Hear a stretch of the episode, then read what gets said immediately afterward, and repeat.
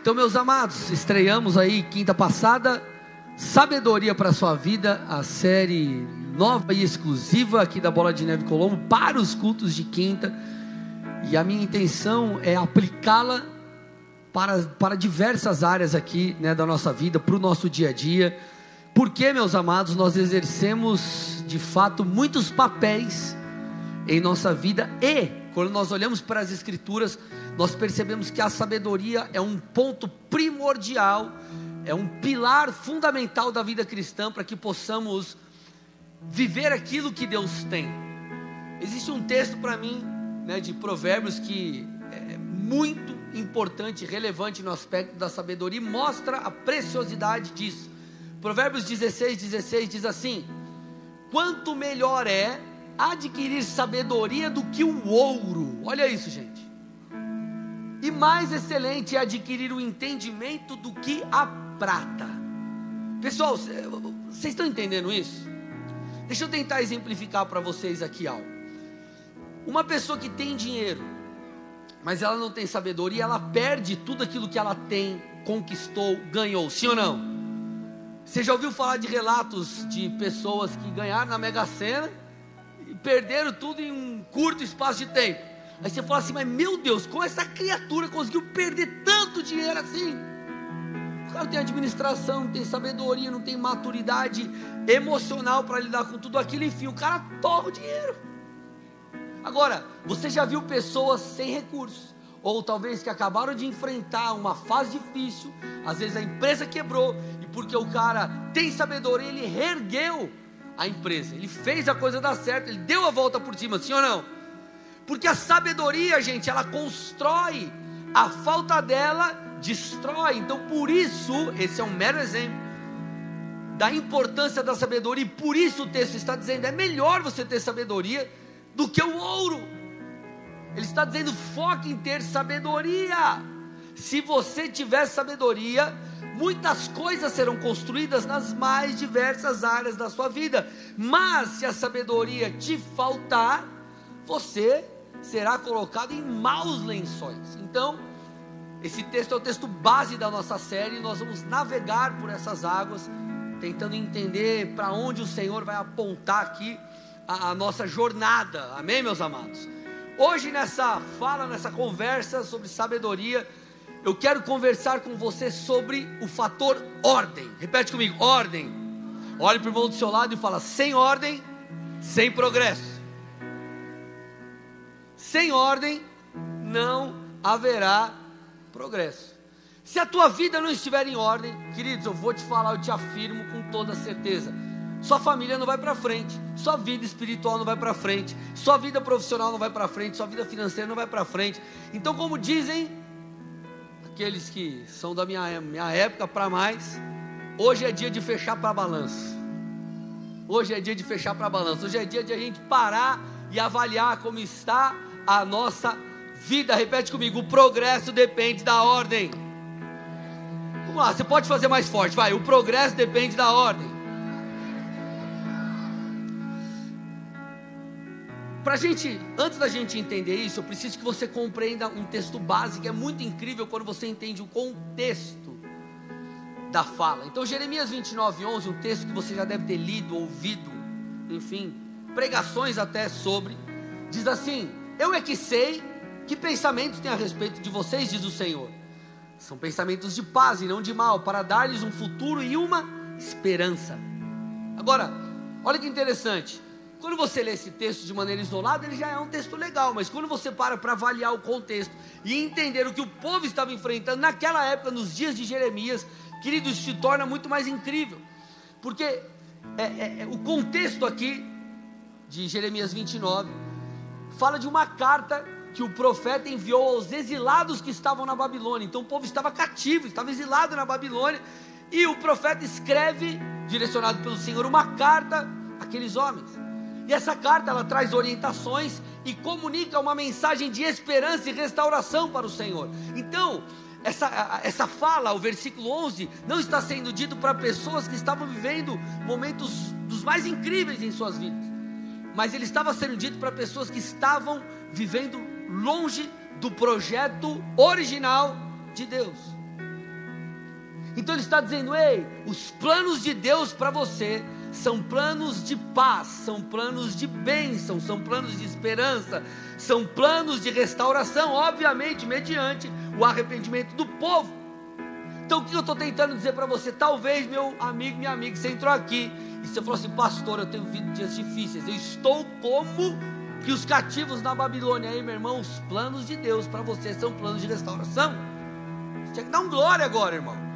São planos de bênção. Agora, você precisa se arrepender, você precisa se posicionar, você precisa cooperar com Deus, você tem que entender o seu papel e para que de fato viva aquilo que o Senhor tem.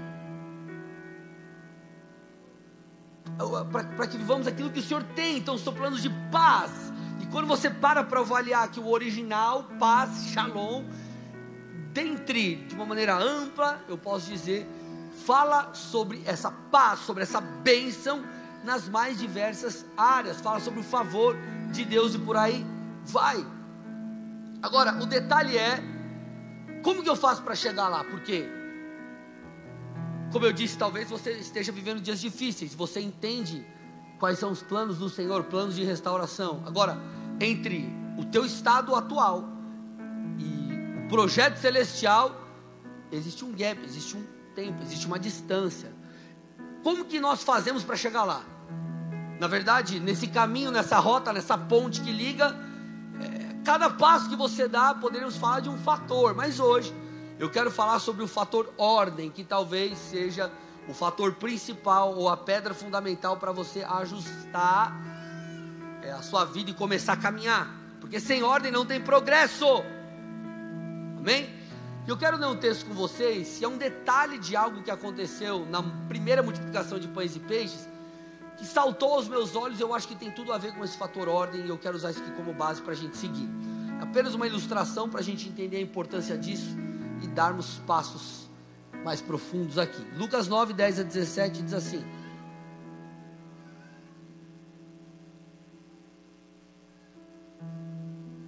Ao regressarem, os apóstolos relataram a Jesus tudo o que tinham feito. Ele, levando consigo, levando-os consigo, retirou-se à parte para uma cidade chamada Betsaida. Mas as multidões souberam disso e o seguiram. Acolhendo-as, Jesus lhe falava a respeito do reino e socorria os que tinham necessidade de cura. Mas o dia estava chegando ao fim. Então os doze se aproximaram de Jesus e disseram: Despeça a multidão, para que indo às aldeias e campos ao redor se hospedem e encontrem alimento pois estamos aqui em um lugar deserto. Jesus, porém, lhes disse: Deem vocês mesmos de comer a eles. Os discípulos responderam: Não temos mais que cinco pães e dois peixes, a não, a não ser que nós mesmos vamos e compremos comida para todo esse povo, porque estavam ali cerca de cinco mil homens. Então Jesus disse aos seus discípulos: Olha isso que interessante. Façam com que se assentem em grupos de cinquenta. Eles atenderam, fazendo com que todos se assentassem.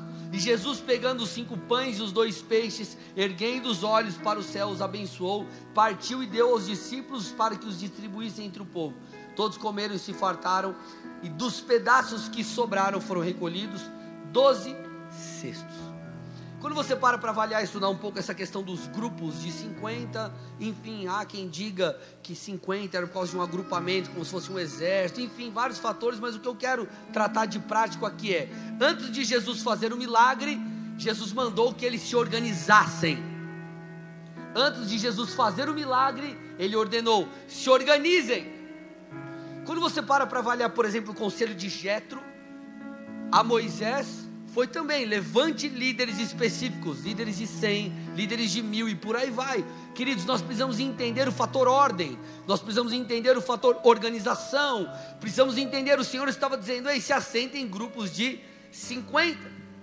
Antes do Senhor fazer um milagre na sua vida, e talvez ele ainda não tenha feito de fato um milagre de te levar além, de cumprir talvez as promessas, de você viver algo diferente na sua vida, talvez profissional, na sua vida espiritual, no seu ministério, porque talvez te falte ordem. Ordem fala de ajustes, ordem fala de organização, de alinhamento, de disciplina, de santificação, de posicionamento, de alinhamento com as escrituras. Ordem envolve muitas coisas. Antes da multiplicação veio a ordem. Eu te pergunto como anda a sua vida. Vamos lá, deixa eu te dar um outro exemplo. Tem um camarada na Bíblia descrito como o jovem rico. Esse jovem rico ele teve uma oportunidade incrível que muitos gostariam de ter.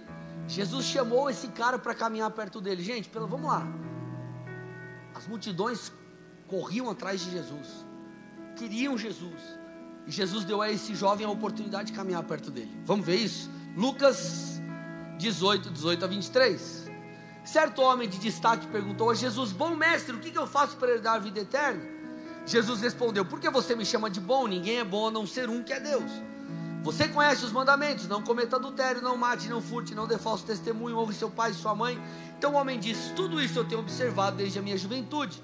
Ouvindo isso, Jesus lhe disse: Olha lá, uma coisa ainda falta a você.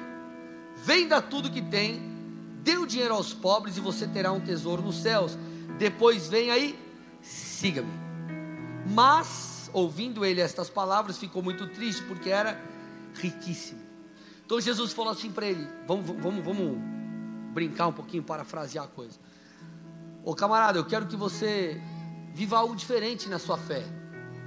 Eu sei, você já tem cumprido alguns aspectos da lei, mas eu quero te chamar para algo diferente, um novo relacionamento. Eu sou filho de Deus, quero que você caminhe comigo. Só que antes eu preciso que você faça uma coisa, que você coloque algo em ordem que ainda não está. Pega os seus bens, vende e dê aos pobres. Jesus não queria o dinheiro para ele. O fator ali de Jesus não era o fator grana.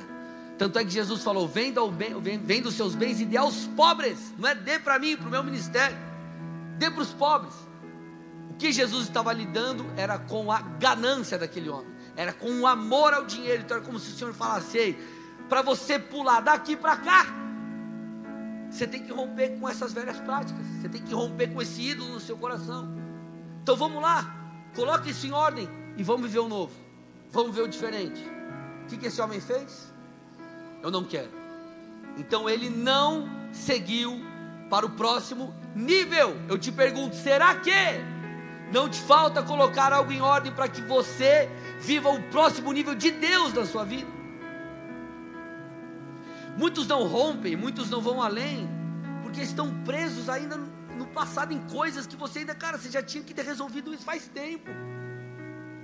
Puxa vida, mas a vida espiritual não vai para frente. Eu ainda guardo mágoa da pessoa, tá? Mas o que aconteceu? Não, lá em 97. Cara, resolve. Resolve.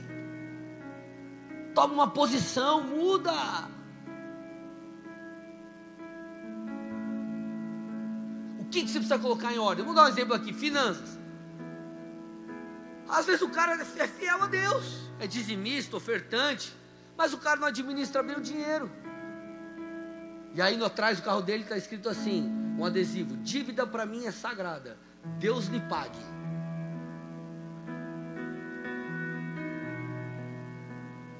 Dá o cheque voador e fala que vai na carruagem de fogo do anjo para pagar. Deus pode fazer milagre, irmão, mas você tem que ser um bom mordomo. Você é um mordomo daquilo que Deus te deu, tudo é dele. Nós somos gestores daquilo que ele nos confiou. Agora, em contrapartida, tem um outro cara que administra bem, é um cara bacana, faz tudo certo, mas a vida dele no aspecto espiritual de aliança com Deus está totalmente fora. Aí ele não vive a medida que Deus tem, por quê? Porque ele não tem uma aliança com Deus. Coloca em ordem espiritualmente, vamos lá. Aí o cara está lá, o cara ora, o cara busca, o cara jejua, faz tudo. Mas ele não, ele não, ele não larga a pornografia. Ele não larga a fornicação, que é o sexo antes do casamento. Ele não tá lá com a patroa, tá morando junto e não casa. Posso falar uma coisa aqui, gente? Amém ou não? Amém ou não amém? Morar junto não é estar casado. Ok. Não, pastor, mas na revista Tititi fala que é casado. A novela fala que é casado, irmão. Não é casado. Nem diante da lei dos homens, nem diante da palavra de Deus. Mas quero que você me prove na Bíblia. Onde que está? Te provo na Bíblia. João 14, 16 a 18. Jesus e a mulher samaritana, olha lá. Jesus disse: Vai, chame seu marido e volte aqui. Tipo, Jesus jogou um verde. A mulher falou assim: Eu não tenho marido. Então Jesus falou: Você tem razão ao dizer que não tem marido, porque já teve cinco, e esse que agora tem, não é seu marido. Você disse a verdade. Então, meu irmão, casado é estar tá casado. Mas, pastor, na Bíblia não fala, na Bíblia não tem cartório. Na Bíblia não está escrito que você tem que ir no cartório casar irmão. Deixa eu te falar uma coisa. Revelação. Naquela época não tinha cartório. Da mesma forma que naquela época não tinha McDonald's. Eu estou sendo aqui um pouco. É, é, enfim, é só para poder abrir os seus olhos. Estou sendo um pouco irônico, é no tom, para que você abra os seus olhos. A Bíblia é um livro de princípios. Mas de união estável também não é estar tá casado. Sabe por quê? Teu estado civil não muda, teu nome também não muda. O que, que você é diante da lei? Solteiro. Então a Bíblia trabalha com princípios. E um dos princípios é seguir a lei dos homens. Olha lá, Romanos 13, 3 a 7. Porque os magistrados não são para temor quando se faz o bem, e sim quando se faz o mal. Você quer viver sem medo da autoridade? Faça o bem, você terá o louvor dela, pois a autoridade é ministro de Deus para o seu bem. Mas se você fizer o, mal, fizer o mal, então tenha medo, porque não é sem motivo que a autoridade traz a espada, pois é ministro de Deus, vingador para castigar quem pratica o mal. Portanto, é necessário que vocês se sujeitem à autoridade. Parênteses, gente, desde que não seja contrário à palavra, amém? Desde que não vá contra a Bíblia. Aí, senão você não tem que sujeitar, você tem que sujeitar antes a Deus. Ah, portanto, é necessário que vocês sujeitem à autoridade, não somente por causa do temor de punição, mas também por dever de consciência. É por isso também que vocês pagam impostos, porque as autoridades são ministros de Deus, atentando ou atendendo constantemente a esse serviço. Paguem a todos que é devido, a quem tributo, tributo, quem imposto, imposto, quem respeito, respeito, a quem honra, honra. Então olhe para o irmão do seu lado e fala: coloque a casa em ordem. Senão não tem progresso, irmão. É como aquele cara que fala assim, pastor, vamos, vamos imaginar assim, é bem extremo. Pastor, eu quero viver coisas novas em Deus. Pastor, quero, quero voar no Senhor. Eu estou orando, pastor. Estou jejuando mas você sabe que o cara trai a mulher. Você vai falar o que para esse cara? Você vai primeiro tratar o, o BO aqui que ele precisa resolver e santificar? Ou você vai ficar dando estratégia de oração, de jejum? O cara tem que santificar antes, tem que colocar a casa em ordem, irmão. Quando eu conheci a pastora, nós nos conhecemos no colégio, nós começamos a namorar, nós não éramos crentes. E eu e nós vivíamos uma vida de casado, você está entendendo o que estou dizendo, né? não morando junto, mas em outros aspectos. E eu me converti. Um amigo meu me chamou para ir para a igreja, fui. Um culto mudou minha vida, entreguei minha vida para Jesus, enfim. E, e eu lembro um dia, eu estava no orelhão falando com ela, o telefone público. Para quem não sabe o que é orelhão, gente, é um telefone que fica no meio da rua. Você colocava um cartão e você ligava e aquele cartão consumia, tipo crédito do celular. E eu falando com ela e eu, eu tive que me posicionar. Ela, ela se converteu e tudo mais, mas eu tive que me posicionar. Eu falei, amor, ó, a gente precisa se santificar, a gente tem que mudar. Aí lá do outro lado da linha ela falou assim para mim: Claro, amor, por você eu faço tudo. Quem acha que ela falou isso, levanta a mão. Uma pessoa, gente, Não foi bem assim a história, né? Da parte dela, ela achou que eu estava louco. Que aí eu fui evangelizar. Olha, olha para você ver a técnica de evangelismo. Era novo convertido, eu fui evangelizar ela, eu tinha ouvido falar que a besta viria. E tu... Aí eu comecei a falar que a besta ia vir o anticristo. E fui evangelizar ela com isso. Acho que ela deve ter olhado do outro lado, escutado, falado, besta, acho que é você, seu animal. Eu sei que no final das contas deu certo que ela se converteu, irmão. Tá aí, pastor de vocês, aleluia. Né? Então, a dica aí, ó, fala da besta aqui. Mas o que aconteceu, meus amados? Eu tive que tomar uma postura, eu tomei uma postura. Ela se converteu depois, e por sinal, já contei algumas vezes para vocês aqui. ela entregou a vida para Jesus assistindo R.R. Soares na televisão. Então, é, nós colocamos a vida em ordem. E a partir daí nós pudemos caminhar para as próximas etapas da nossa vida. Aí talvez você diga assim: legal, pastor, tudo bem, mas o milagre, ele nos alcança na desordem. Quando a coisa está em desordem, é que o milagre vem e Deus move. Tudo bem, gente. O milagre te alcança na desordem, mas para te tirar dela, ok? Está passando por um momento financeiro difícil. Deus traz um milagre. Para quê? Para tirar a desordem e colocar a ordem, sim ou não? E a partir desse momento você tem que manter a ordem. Então o milagre te tira da desordem. Tudo bem? Ele vem na desordem, mas é para te tirar da desordem. Ele traz ordem. Então, que áreas da tua vida que a coisa está meio bagunçada? Vamos lá, para e pensa. Eu estou falando de coisas práticas do seu dia a dia. Eu não estou aqui fantasiando, filosofando. Coisa prática. Teu casamento, tua rotina, tua alimentação, tua vida com Deus. Tudo. O que está fora de lugar? Jesus, ele olhou para a mulher pega em adultério ele estendeu a misericórdia em favor daquela mulher, mas ele disse depois para ela: vá e não peques mais. Alcançou a vida dela na desordem e falou: agora você põe em ordem. Agora você viva em ordem. O milagre pode te alcançar na desordem, mas ele precisa tocar a tua vida, ele vai tocar a tua vida para colocar no trilho, para que você possa ir além. Tudo bem, gente? Vamos lá. O, o, que, o que significa. Pro, vamos, vamos, pegar um, um, fator aqui que é, é, é comum para todos, para você entender a dinâmica. O que, que é a prosperidade? Prosperidade financeira é crescimento, sim ou não? É acúmulo. Ok? Agora, como que você vai prosperar se você não põe em ordem hoje a tua vida? Se o teu buraco se torna cada vez mais fundo, não adianta você ganhar mais. Se você não resolver, talvez, a tua postura em relação ao dinheiro. Porque senão, você só vai ganhar mais, mas o buraco vai continuar só crescendo. Assim você não prospera. Prosperar é crescer. E você precisa colocar a tua vida em ordem. Como está a tua vida, por exemplo, profissional, tua vida ministerial no aspecto de plano de futuro. Não, pastor, eu deixo a vida me levar e a vida leva eu. Como diz na Bíblia. Está amarrado, Jesus. Deixa eu tomar água aqui.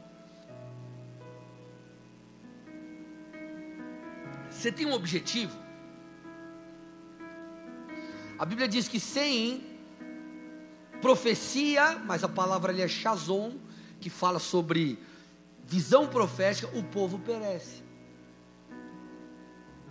Qual que é teu, qual que é teu plano de futuro? Que, que, gente, vocês estão vendo que é outra pegada de pregação, né?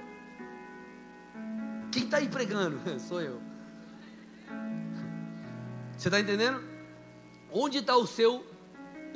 Onde estão os seus olhos? Sem ordem não vai ter progresso. Como você vai fazer para chegar lá, irmão? Que às vezes o cara se frustra, por quê? Porque ele fala assim: eu vou chegar no terceiro andar. Eu te pergunto: cadê a escada? Cadê a escada, irmão? Meu sonho é perder X quilos e ficar com seis quadradinhos aqui na barriga. Pergunto: o que você vai fazer para chegar lá? Ou você vai só sonhar? Não, pastor, se não der certo, eu baixo aquele aplicativo, tiro uma foto sem camisa na praia e pá! Coloco. Tem aplicativo que faz isso, gente, verdade. Os caras já vão baixar aqui, né? Presta Wi-Fi aí, né? Deixa roteado a internet. O que você vai fazer para chegar lá? Coloque em ordem. Estabelece prazo, estabelece um plano. Vamos lá. Você sabia que Jesus deu um plano de ação para a igreja? Onde, pastor? Sim. Jesus deu um plano de ação para a igreja. Atos capítulo 1. Antes de Jesus inaugurar a igreja, a igreja foi inaugurada com a descida do Espírito Santo. Jesus dá um plano de ação para a igreja. Ele fala: Ó, vocês vão fazer desse jeito. Esse é o roteirinho. Esse é o caminho. Olha lá, depois de ter padecido, Jesus se apresentou vivo aos seus, aos seus apóstolos. Então aqui Jesus ressurreto está falando com os seus apóstolos. Com muitas provas incontestáveis aparecendo-lhes durante 40 dias e falando das coisas relacionadas com o reino de Deus.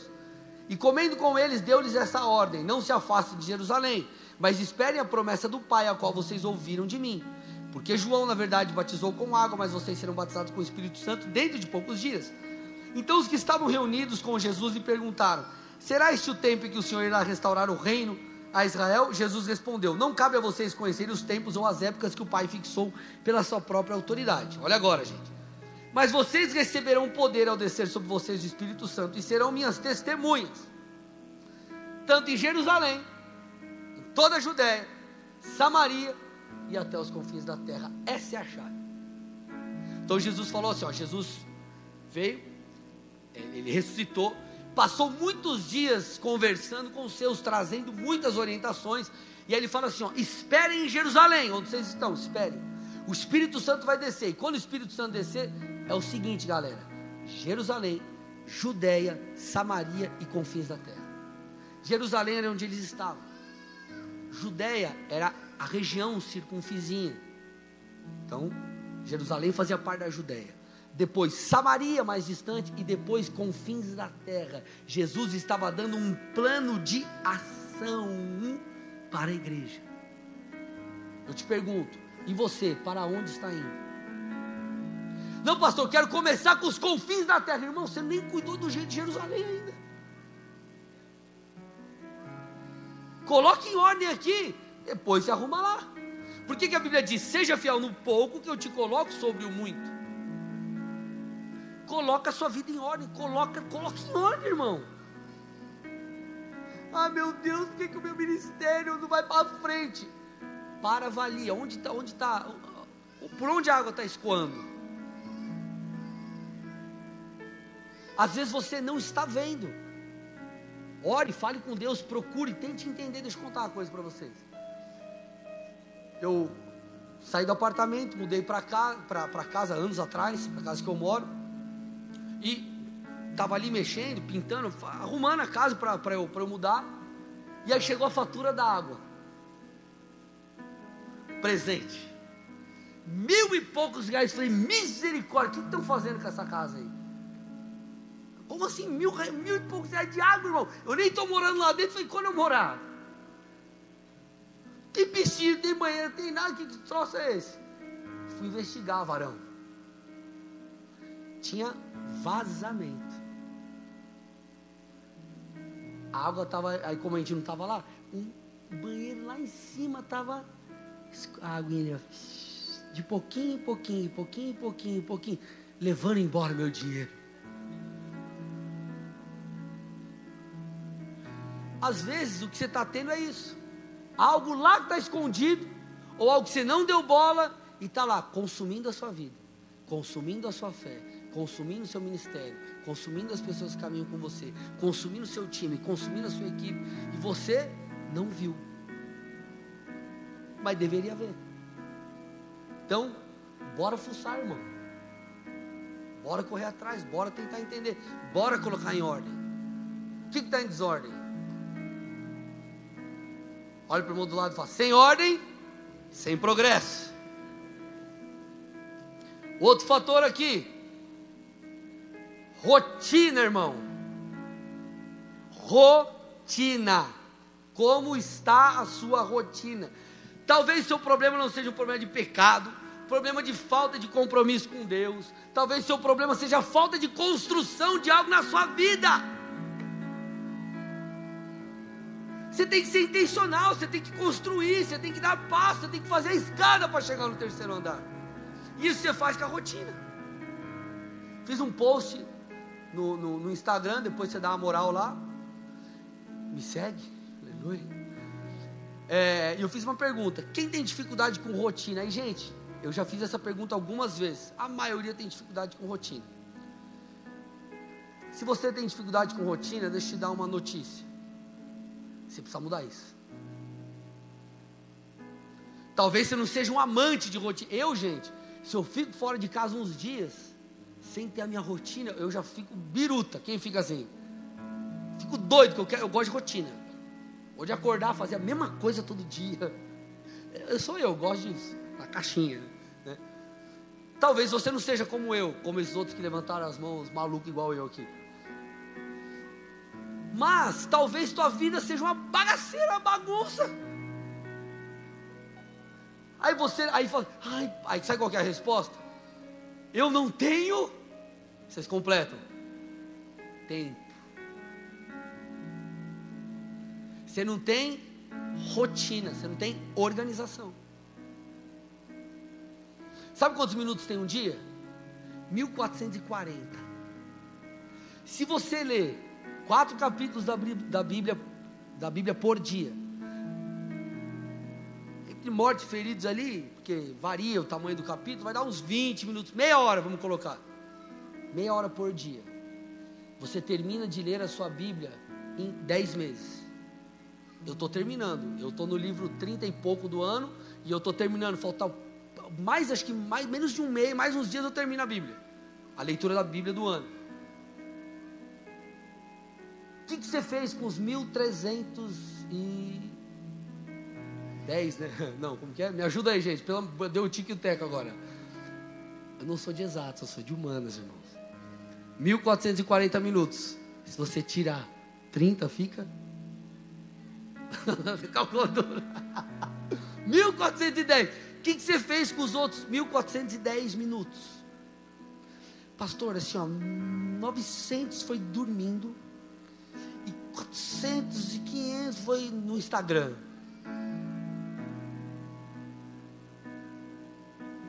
Sabe o que você vai construir? Nada. Na verdade, vai construir, você vai construir frustração, irmão. Porque o andar está lá, o sonho está lá, mas você não construiu a escada e você vai se frustrar. Como a Bíblia já nos orienta, tudo tem seu tempo determinado e há tempo para todo o propósito debaixo do céu. Há tempo para tudo, irmão, e você, se quer chegar lá, você tem que construir isso na tua vida com Deus, isso em qualquer área de sua vida. Você tá, tá precisa se santificar, gasta uma hora da sua vida, meia hora lendo a Bíblia, meia hora orando, clamando, se arrependendo diante de Deus, pedindo ajuda. Eu duvido que você não muda.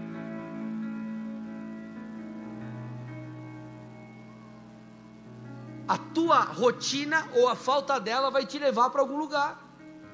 A pergunta que eu te faço é: para onde você está indo? Então, sem ordem, irmão, irmão sem progresso. Como que você vai crescer, por exemplo, profissionalmente, se você não faz escolhas diárias que te levem a isso? Como que você vai crescer como líder se você não aprende com o líder, se você não lê um livro de liderança, se você você não vai crescer.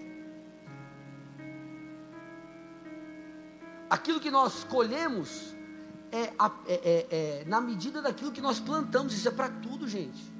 Se você plantar maçãs, vai colher maçãs, vai colher limão. Só que tem gente que quer colher limão e está plantando maçã. Será que Deus está falando com alguém aqui ou não?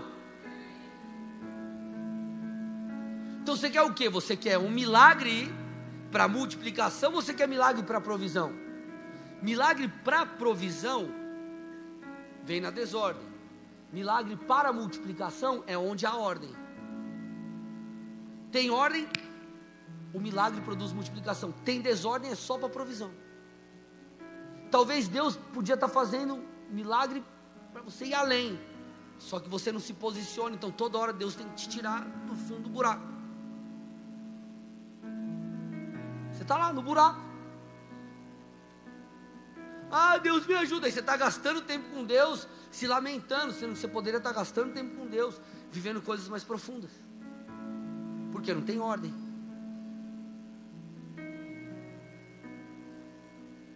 Alguém está vivo aí?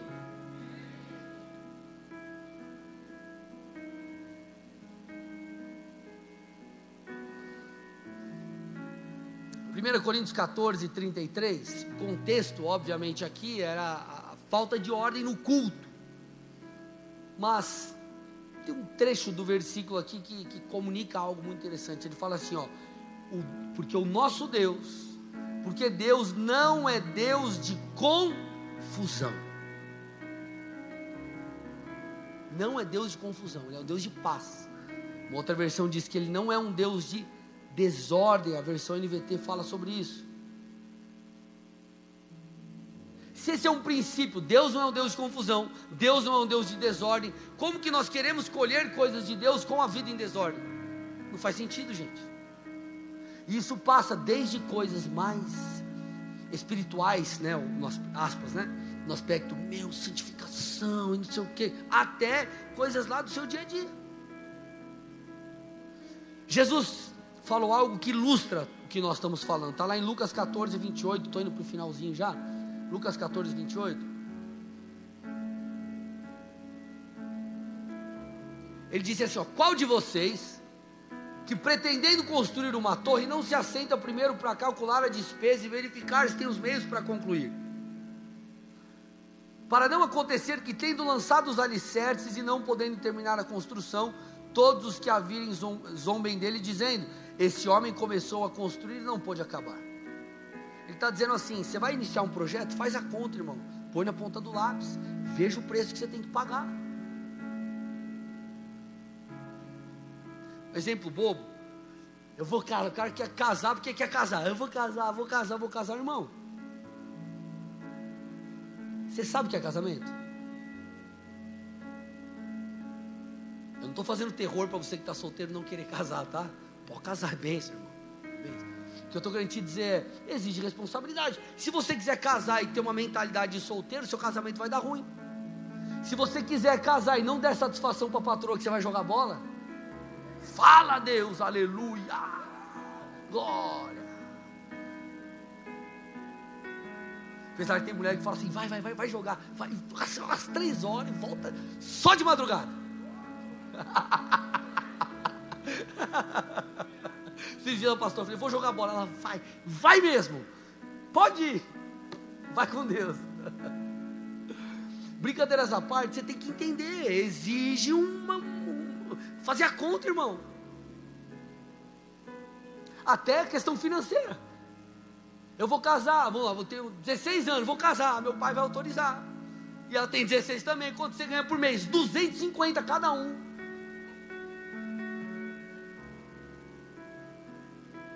Você vai viver do que? Do sol? Você vai morar onde? Uma barraca na rua? É sério, gente.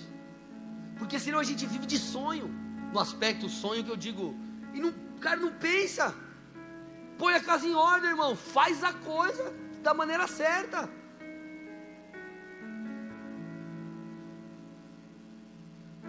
Senão a gente vai a, a, a, a, gente vai caminhar como crianças em um território que demandaria maturidade. Ah, eu, eu vou liderar o ministério, vou liderar uma célula. Irmão, você acha que todo mundo vai te aplaudir? Você acha que todo mundo vai te elogiar? Tem gente que vai te criticar. Faz parte do jogo. Você está na vitrine, você vai ser criticado por uns e amado por outros. Imagina aquela vitrine do shopping. Aí passa assim a mulher, ela fala: Meu Deus, que roupa maravilhosa. É o marido passa, fala, que caro absurdo. Outros passam e falam, mas que roupa horrorosa, olha o tipo de manequim feio demais. Tem gente que ama, tem gente que odeia. E se você está exposto, é assim.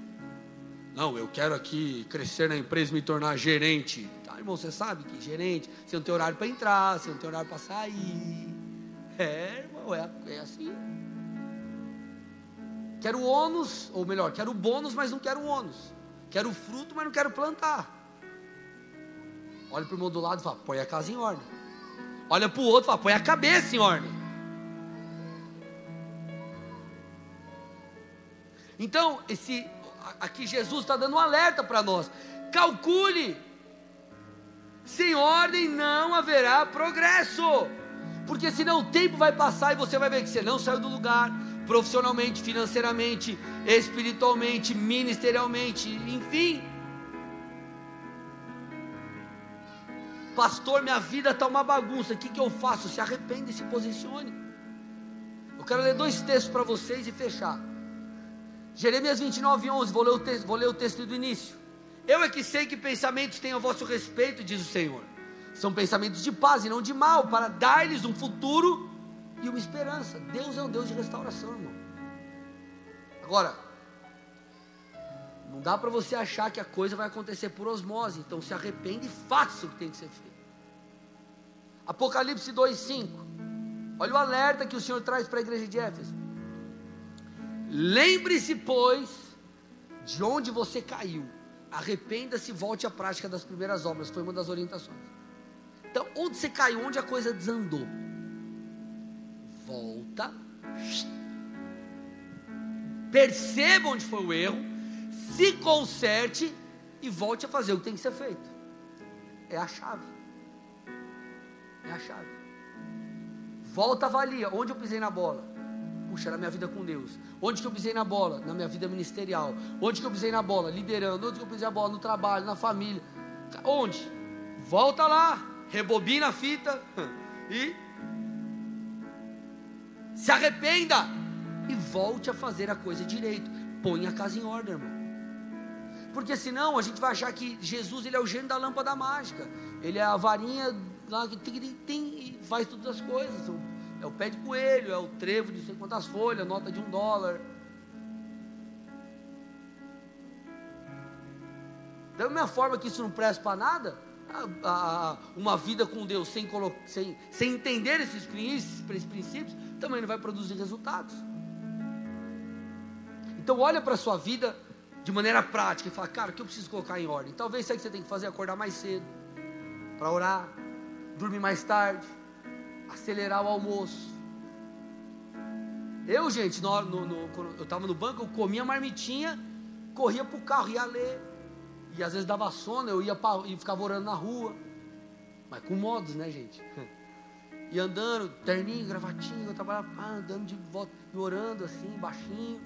Eu dava meu jeito, dava meus pulos. Quem fica dando desculpa nunca vai dar resultado. Então você tem que fazer o que tem que ser feito. Coloque em ordem.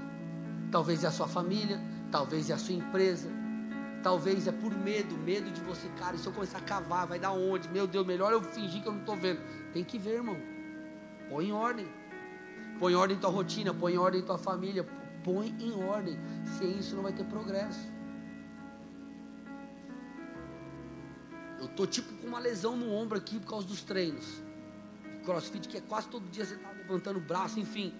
E eu tô empurrando com a barriga, não fui no médico. Só que isso está me limitando. Então o que eu tenho que fazer? Servir na pregação para mim aí, ó. No médico, resolver para voltar a treinar normal. Estou dando um exemplo muito do dia a dia para você compreender que isso se aplica nas mais diversas áreas. Se aplica na tua vida com Deus. Calcula e faça o que tem que ser feito. Sem ordem, irmão, não haverá progresso. Onde você caiu? Onde teve o erro? Onde ah, perdeu o timing? Você volta e pratique. E nisso, como eu disse, eu não estou falando só de coisas ruins, pecado. Não, não, não. Eu estou falando de coisas práticas do seu dia a dia.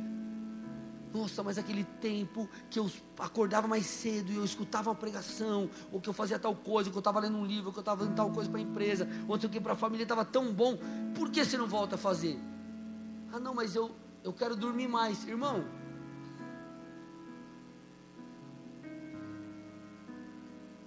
se você dormir mais, você não vai ter o resultado que você espera. É loucura você querer um resultado diferente fazendo a mesma coisa.